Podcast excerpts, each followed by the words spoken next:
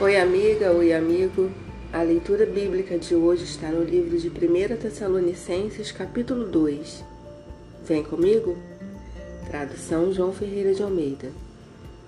Porque vós, irmãos, sabeis pessoalmente que a nossa estrada entre vós não se tornou infrutífera, mas apesar de maltratados e ultrajados em Filipos, como é do vosso conhecimento, tivemos ousada confiança em nosso Deus para vos anunciar o Evangelho de Deus em meio a muita luta.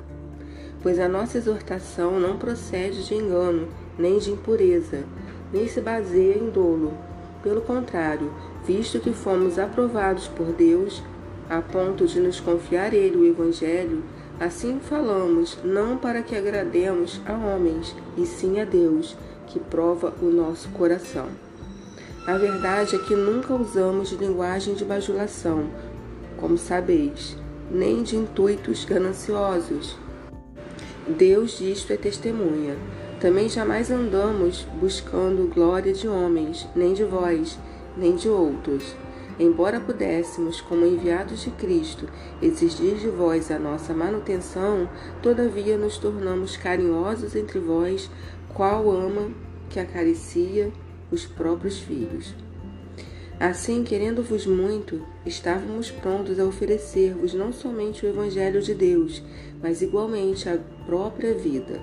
Por isso que vos tornastes muito amados de nós, porque vos recordais, irmãos, do nosso labor e fadiga, e de como noite e dia, labutando para não vivermos à custa de nenhum de vós, vos proclamamos o Evangelho de Deus Vós e Deus sois testemunhas do modo porque piedosa, justa e irrepreensivelmente procedemos em relação a vós outros que credes.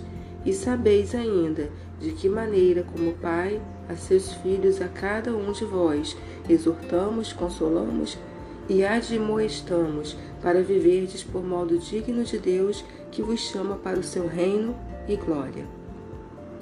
Outra razão ainda temos nós para incessantemente dar graças a Deus, é que, tendo vós recebido a palavra de que nós ouvistes, que é de Deus, acolhestes não como palavras de homens, e sim como em verdade é a palavra de Deus, a qual com efeito está operando eficazmente em vós, os que credes.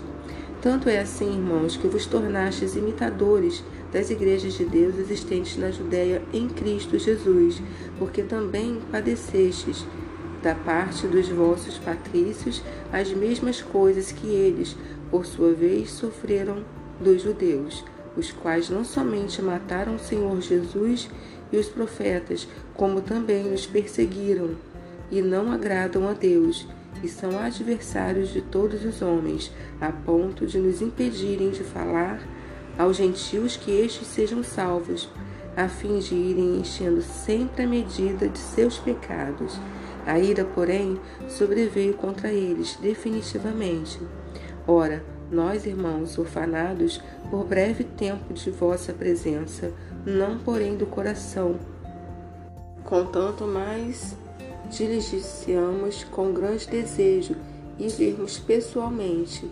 Por isso quisemos ir até vós, pelo menos eu, Paulo, não somente uma vez, mas duas. Contudo, Satanás nos barrou a caminho. Pois quem é a nossa esperança, ou alegria, ou coroa em que exultamos na presença de nosso Senhor Jesus em sua vinda? Não sois vós? Sim, vós sois realmente a nossa glória e a nossa alegria.